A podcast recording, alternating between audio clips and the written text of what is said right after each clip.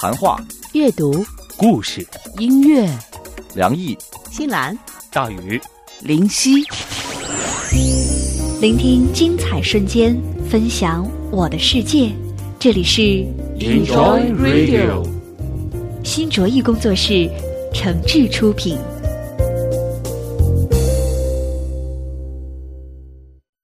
各位好，感谢收听 Enjoy Radio 响电台，我是新兰。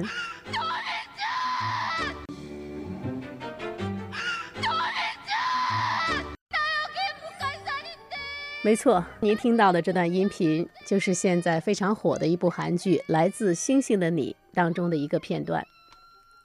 说这部韩剧火呀，火到什么程度呢？过去啊，我有一些男同事一听到韩剧这两个字，都是面露不屑。男人哪有看那玩意儿的呀？但是现在呢，也有好多男同事已经黑转粉啊，他们不光是在追剧，而且彻底沉陷在了。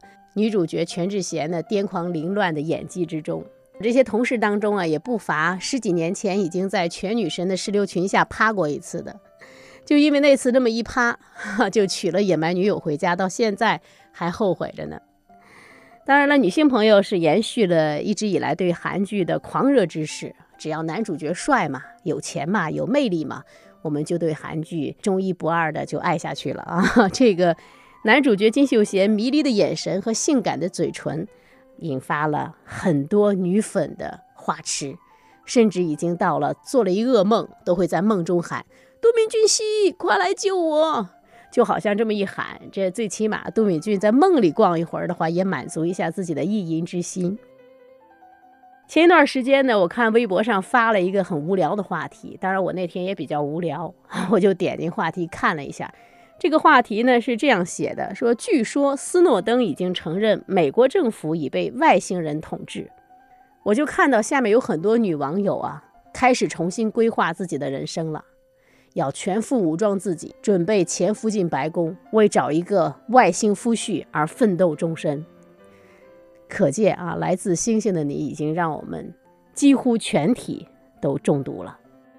很多人认为，《来自星星的你》之所以能够红遍大江南北呢，这女主角全智贤的那演技当然是功不可没，而男主角的这个角色的设定才是真正的出彩之处。你想，一个从外星来的男人啊，他一改我们过去看那个科幻影片的时候看到那外星人，那都一个大脑门子，又细又长的四肢。干巴巴的身上一根毛都没有，全是皱纹，然后两个大灯泡一样的眼睛顶在脑门上，一大嘴巴一张能吞俩蛤蟆，都那样的形象，你想有性幻想，他也不可能。但这来自星星的你诠释的这个男主角都敏俊呢，模样俊俏，身材性感，而且因为在地球上生活了四百年，他积累了无数的物质和精神财富。一个男人长得帅又有钱，那基本上他就可以俘获绝大多数女人了。那再加上他在地球上这四百年当中呢，一刻也没闲着，在科学家、律师、医生、大学教授等这些经久不衰的热门职业当中，不断的摸爬滚打，这身上学富五车、才高八斗的气质，自然而然的就是让人想抗拒也抗拒不了。你说这种男人，哪个女人都不动心呢？别说女人了，男人都动心，以至于近日呢，小沈阳在微博上很调侃的说了一句：“说越看自己越觉得自己挺像这都敏俊的。”立刻是招来了一片怒骂呀！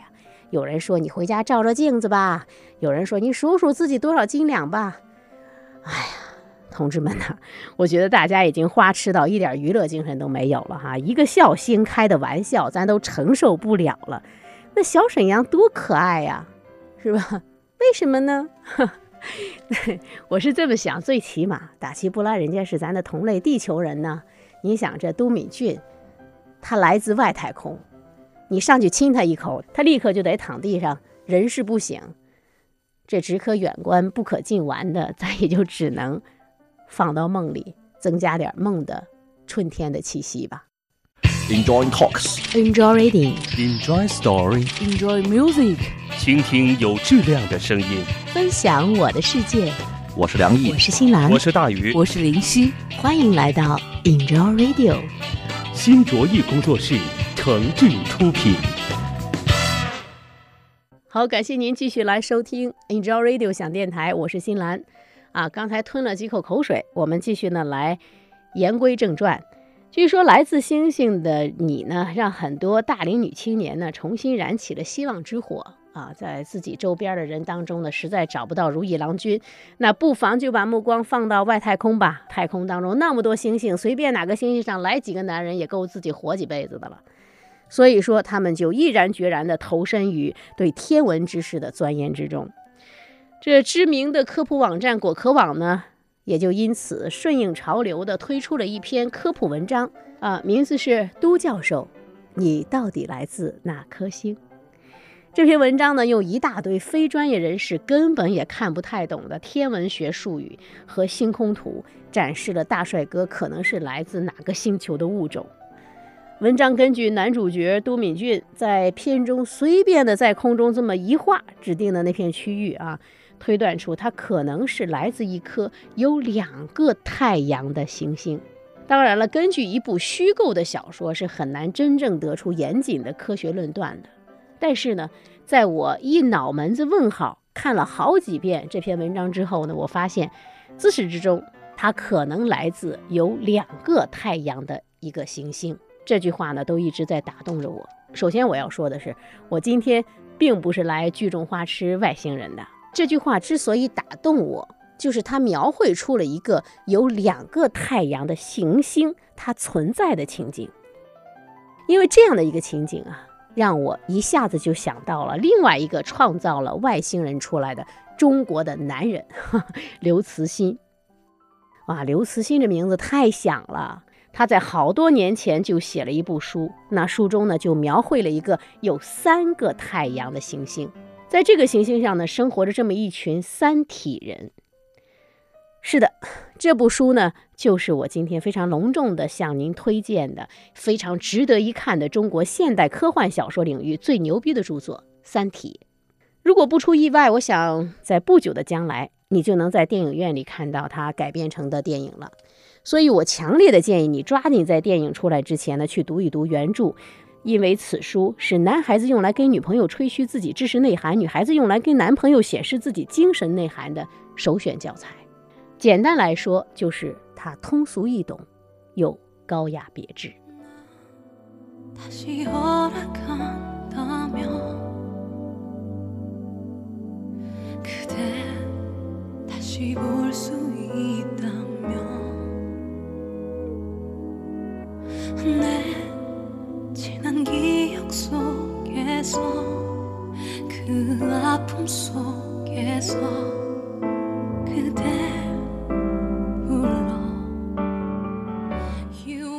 又把大家的思绪带到都敏俊那儿去了哈。我们重新回来，言归正传，继续来说刘慈欣。坦白的讲，我对刘慈欣这个人呢，已经用敬佩的目光默默的注视了很多年了。想当初青春年少的我。每个月总有那么几天，情绪焦躁不安，满眼都是赤裸裸的欲望啊，逡巡于各个的报纸杂志摊儿前。那时候订阅报纸杂志呢，不像现在这么方便，要想买全了自己想看的杂志呢，也基本上得跑遍济南的大多数的杂志摊儿。我当时是要买什么杂志呢？和我差不多年龄的人可能都有过这样一段回忆。看杂志首选销量最高的《读者》呀，但是为了填补每看完一期《读者》杂志带给我的空虚感，我就必须要立刻再翻一本《科幻世界》。一个是心灵上给了我幻想的空间，一个是精神上给了我富足的享受。翻看《科幻世界》的过程呢，我就逐渐的结识了，当然是我一方面的结识哈，他们都不认识我。王靖康、刘慈欣、何西这些科幻作家，他们真的写出了非常多的能够打动人心、拓展人想象的美好的作品，带领我翱翔宇宙、探索海底、思索远古、展望未来。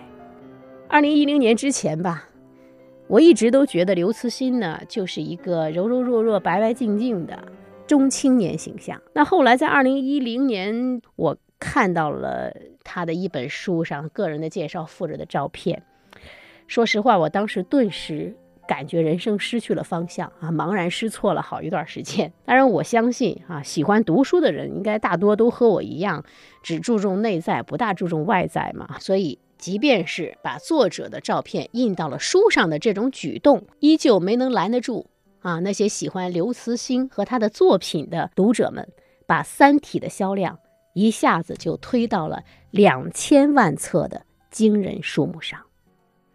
我在心里看见了，看见了远去的人，是他和她曾陪我走过生命里的淡淡早晨，开记忆的门。尘封往事一幕幕，一幕。主要是我说话速度比较快，让大家稍微休息一下。所以呢，感谢您继续来收听 Enjoy Radio 想电台，我是新兰。我想本期话题的很多话呀，我们还是要从十五年前刘慈欣写的短篇小说《流浪地球》来说起。这个《流浪地球》，当时我真的是看了很多遍，每看一遍嘛，都有流泪的冲动。当时之所以想要流泪，是觉得自己活的时间太短了，没有能力看到有那么一天，地球将因为要失去太阳的光芒，不得已离开自己的轨道，重新去寻找新的太阳。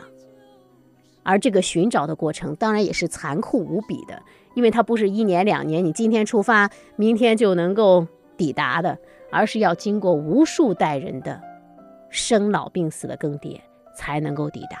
所以有相当的一些人在地球流浪的过程当中，就把命都交代在路上了。也有相当的一部分人在整个的一生当中没有见过太阳。可就是这样，因为作者在作品的最终用一首诗来展望了地球人的未来，所以这篇小说用一种灰暗的、绝望的心情，把人最后带到了希望的田野上。他最后的这首诗歌呢是这样的啊，我摘几句和大家分享一下。地球，我的流浪地球，好像流浪着的我在广袤的银河中漂流，不知道何时才能找到传说中的比邻星，因为依附着太阳。因为太阳必将毁灭，所以必须去流浪。为什么不能选择一起毁灭呢？为什么不能因为疯狂的热爱而选择疯狂的殉葬呢？因为，若是生存大于一切，那一切皆可抛弃，包括那曾赖以为生的太阳。它只是曾经，现在它只是灾难。一切的迷茫，都是从流浪那天开始，就注定不再有选择的权利，不能再回头。就算人马座三颗金色的太阳将天空照亮，温暖尘世。但经过千百年磨难后得到的幸福，已经渗透了太多的苦楚。地球需要的不是重生的喜悦，而是被动选择后的自我救赎。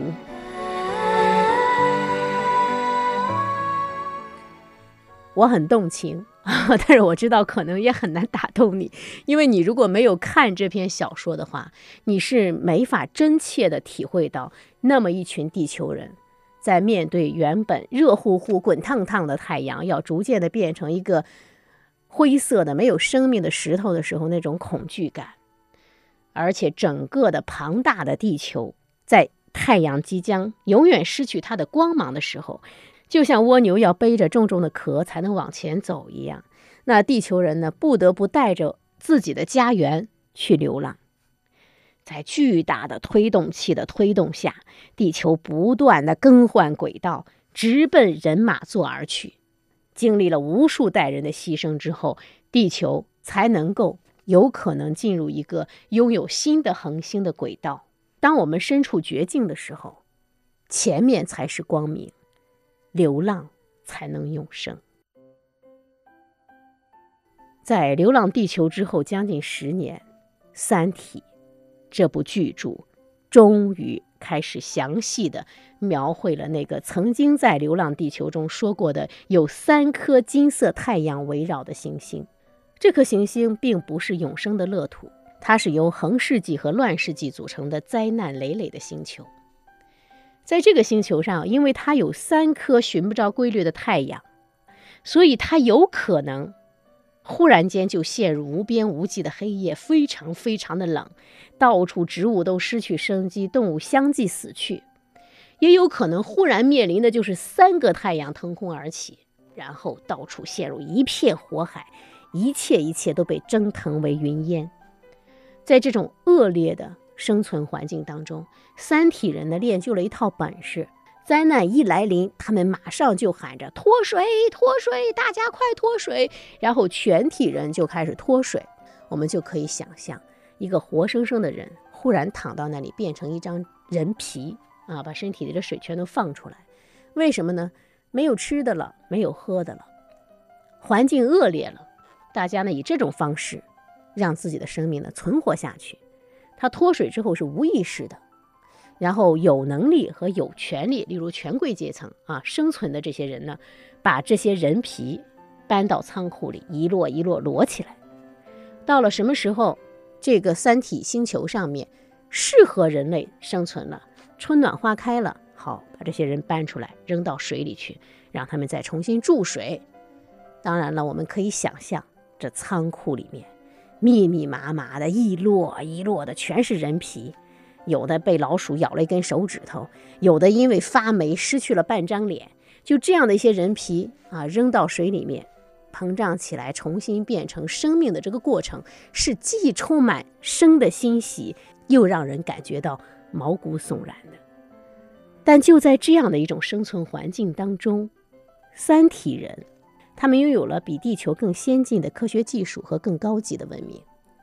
在地球年一九七五年之前，他们没有意识到，在太空当中有这样一个星球的存在。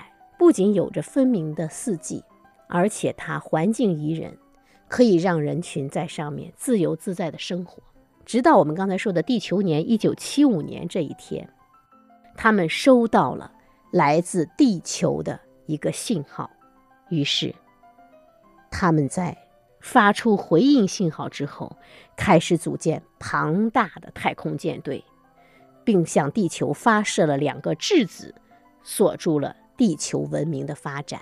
那么，究竟是谁在地球上发射了这个呼唤外星侵略者的信号呢？Enjoy radio. Enjoy radio. Enjoy radio. Enjoy radio.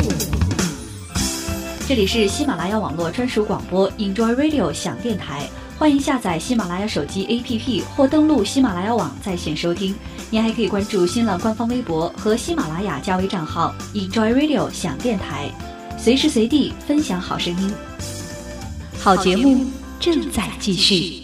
各位好，感谢收听 Enjoy Radio 响电台，我是新兰。如果你喜欢听我们的节目呢，记得在新浪微博关注我们的同名微博，也期待您能发私信跟我谈谈你的想法。好，接下来我们继续来谈谈杜明俊系的故乡发生的故事。回到《三体》这本书当中来，那书中的第一个女主角是在一九六七年出场的，她出场的时候呢是二十岁。她的名字叫叶文洁，这是一个很平凡、很普通的名字，也是一个很平凡、很普通的女孩。但是她经历了非常不平凡、不普通的事情，要不然这书也没法写了，是吧？这一年呢，叶文洁二十岁，她在学校礼堂里啊，目睹了时任清华大学物理系教授的父亲惨死在红卫兵小将的手下。因为他的父亲对科学的执着和信仰，红卫兵小将用残忍的手段把他的父亲折磨致死。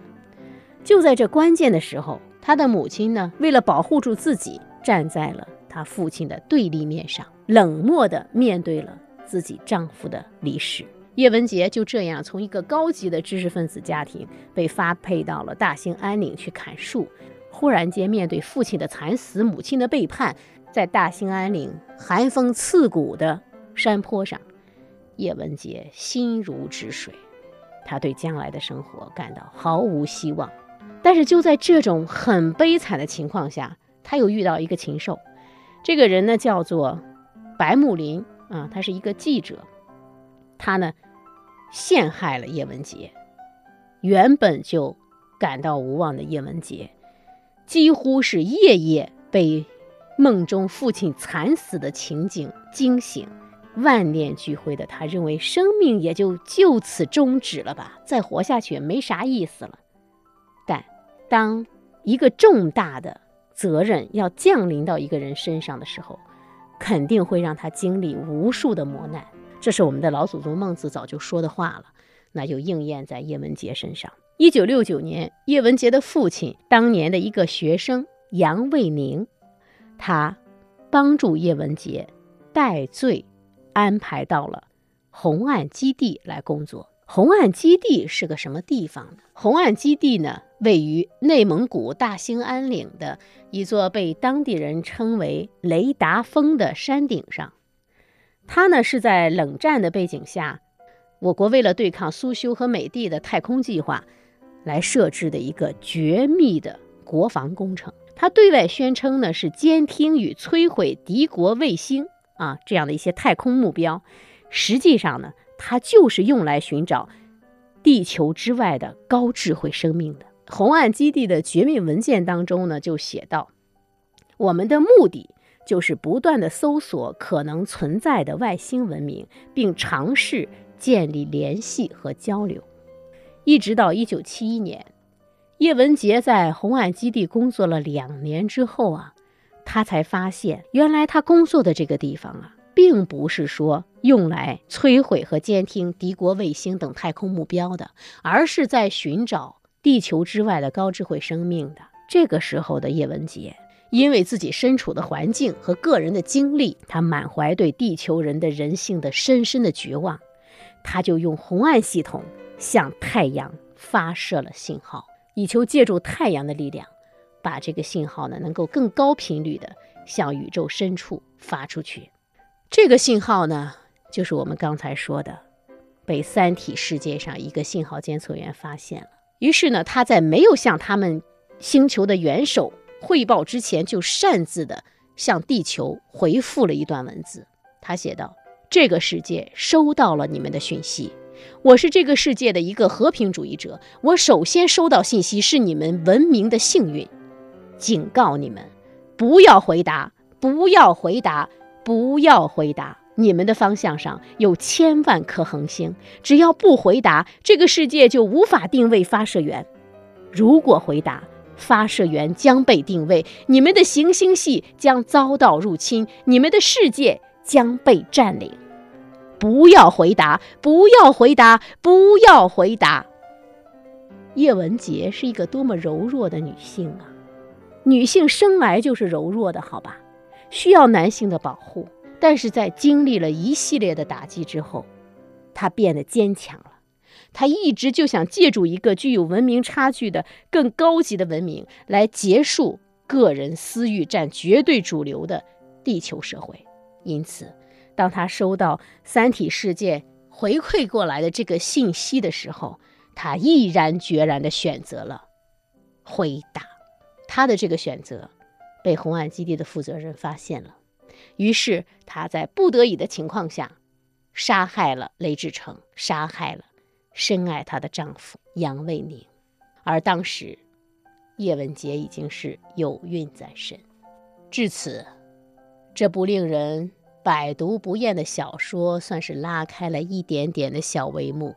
三体人到底有没有到地球上来？地球的命运是怎么样的？叶文洁他又面临什么样的结局呢？作为一个受尽人生苦难，由脆弱到强大，最后成为地球三体组织统帅的女人，等待她的是什么样的命运呢？很多人说，《三体》这三部曲一部比一部精彩，你越看越放不下。但不知道怎么着啊，我最喜欢的呢，还就是第一部。我一直觉得第一部对人性的刻画、对故事情节的处理，都比后面两部要细腻一些。当然，很多人在看完这本书之后呢，挺痛恨叶文洁这个人的，觉得这个女人是导致一切悲剧的罪魁祸首。我说句心里话，我其实挺喜欢这个女人。我我不知道是为什么，我觉得其实大多数人都做不到这么强大。真的，你问问自己，可能要经历了叶文洁这些事情，你早就自杀了，或者你早就逃避了，或者你可能就疯了。但是他一直知道自己想要的是什么，他一直知道要想达到自己想要的结果要怎么样去做。他用强大的一个信念支撑着自己，一步一步的走下来。这个世界需要强大的人，不管这个人是男人还是女人。虽然我们大多数人不可能做到像叶文洁这么坚强，但是我想，我们大多数人其实内心深处都是怀有一些欲望的。你例如说吧，啊，让我们仰望夜空，你想象一下，在我们肉眼可及的、距离我们仅有四光年的那个星球上面，真的有外星生命，而且他们都长成金秀贤那个样子，又帅又强壮又高大。随时能够可以让时间停止，能够预知未来，可以瞬间挪移。你愿意让他到地球来吗？我想此刻很多女性朋友可能会假模假式的和我一样哈，再来装着思考一下。但是内心深处早就在呼喊了：来吧，来吧，多多益善，不要只便宜了千颂伊一个。有这么优秀的，不管从哪个方面，都要强于地球人的一个群体。那可能在我们内心深处，也是有对他们的渴望和呼唤的。我不知道叶文洁有没有认真的去想过这样一个场景。因为我们说，任何时代都是以战争开始，也是以战争结束的。所以战争是残酷的，也是不可避免的。当你看一大帮外星生命到地球上来，地球男人要怎么办？他们要来抢地球女人的时候，地球男人首先要做的就是抗争吧？不可能，地球男人说好，你们把女人抢走吧，我们男人和男人过就可以。当然，有一部分人现在已经可以做到男人和男人过就可以了，但是绝大多数还是不行的。所以战争是在所难免的。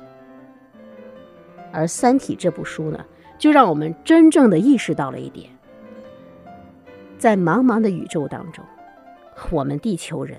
每一个人只不过就是一个个微不足道的小虫子，你任何能够抵达地球的外星生命都可以随意的就把你捏死。但是从另一个角度上来说呢，在我们扮演主角的我们个体的生活当中，我们又是不容忽视的庞然大物。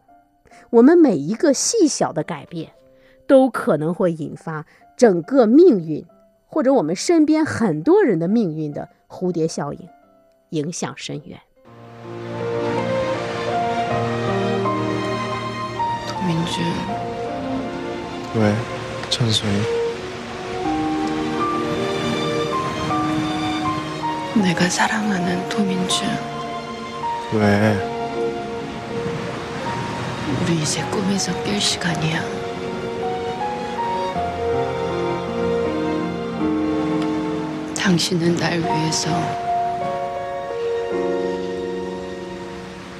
어딘가에 존재해줘.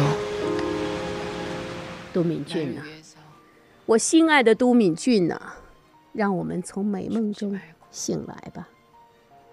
你，看啊，离开吧，回到你应该去的地方。不管去哪儿，一定要活着。不知道您有没有思考过这样一个问题：如果您爱一个人， 您是愿意让他活生生的离开呢，还是愿意让他死翘翘的陪着你呢？